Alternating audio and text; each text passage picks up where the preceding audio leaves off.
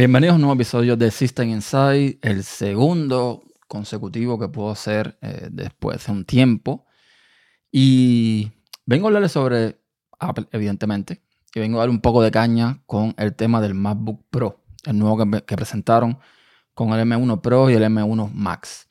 Apple, yo siempre se lo digo a la, a la gente con la que hablo de Apple, siempre digo lo mismo. Apple es esa compañía que te puede ofrecer un producto redondo, sin embargo, siempre tiene un pero. Siempre tiene algo que tú dices, ¿por qué lo haces así?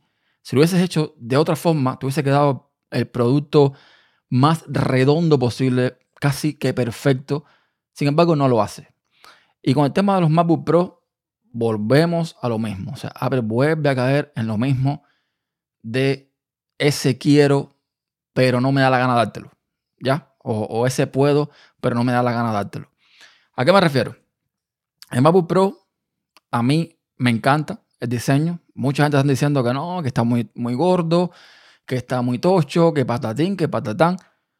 Para mí, el MacBook Pro debe ser así. Debe ser un ordenador que no tiene que estar eh, buscando parecer súper bonito, ni, ni, ni súper delgado, ni súper fino. No, no, no. El MacBook Pro se supone que es un ordenador para trabajar, para profesionales.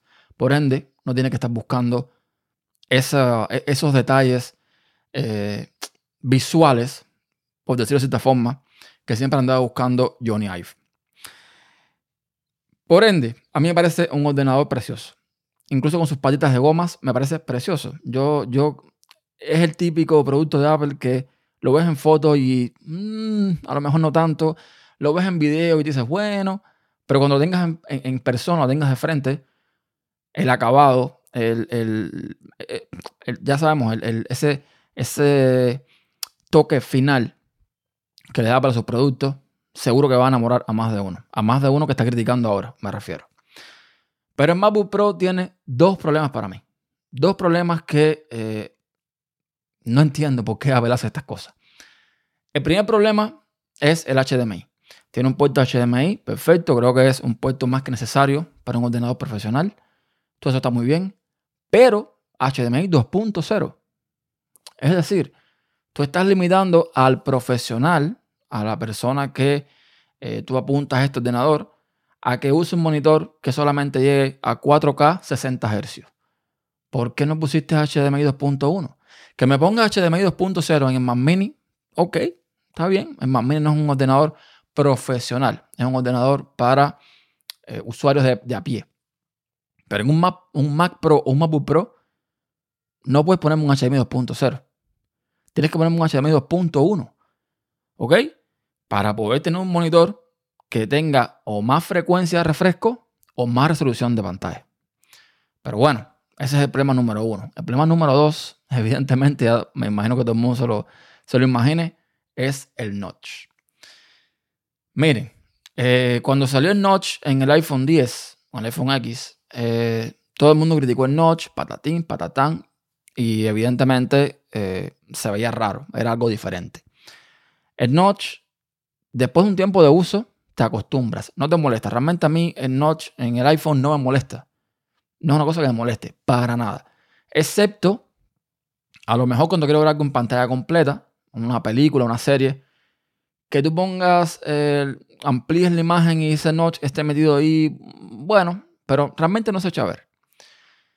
Pero además, en un teléfono, el notch no importa porque lo que está al lado de cada parte del notch no, no, se mueve. O sea, no, no, son iconos con los que tú interactúas per se. O sea, eh, de la, el icono de la batería, el icono de la, la señal, eh, la hora, ese, tipo de cosas no afecta a, la experiencia del usuario porque el notch está ahí.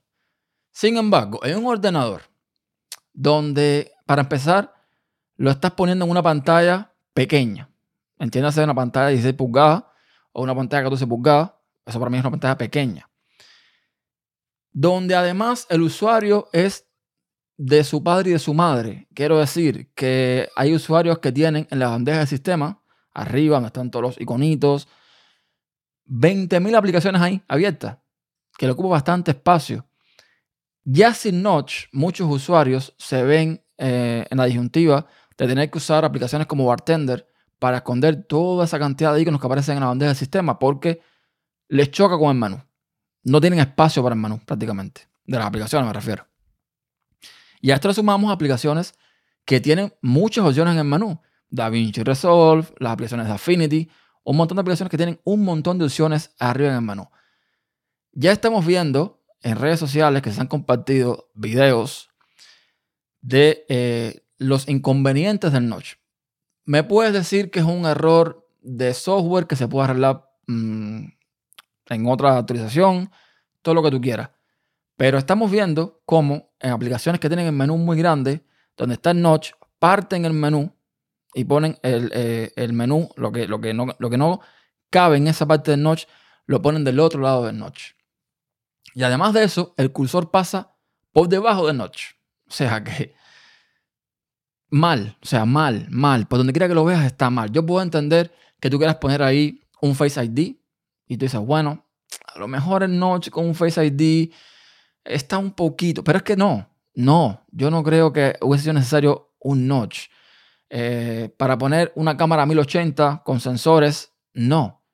Mira, en mi, en mi caso particular, eh, para, para mi gusto particular, prefiero que me pongas una cámara más pequeña o que me, o no sé, que me dejes un marco, un marco un poco más grande de lo normal, que me lo dejes por arriba y me lo quites por abajo y por los lados. No me molesta. Con tal de tener esos, eh, esos componentes arriba. Pero no me pongas un notch. Porque no. En, el MacBook no tiene ningún sentido un notch.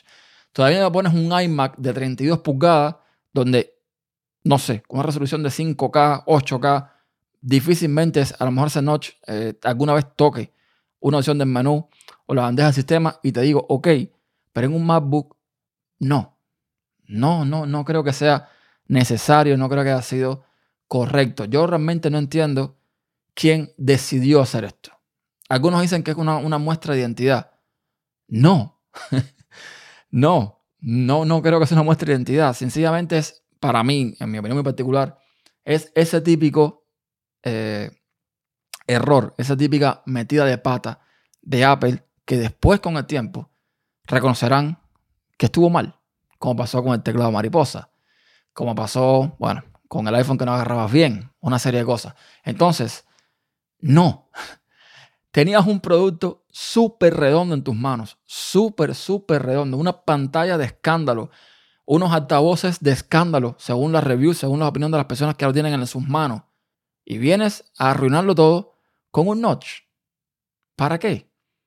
Para que entonces ahora los programadores tengan que romperse la cabeza buscando si sus aplicaciones tienen muchas opciones en los menús, buscando la forma de que el menú no se parte en dos partes. Pienso yo que, que, lo, que lo mejor los desarrolladores piensen en eso. A lo mejor dicen, no, mira, si Apple metió eso ahí porque le dio la gana, yo sigo como estoy y que se la arreglen. ¿Ok?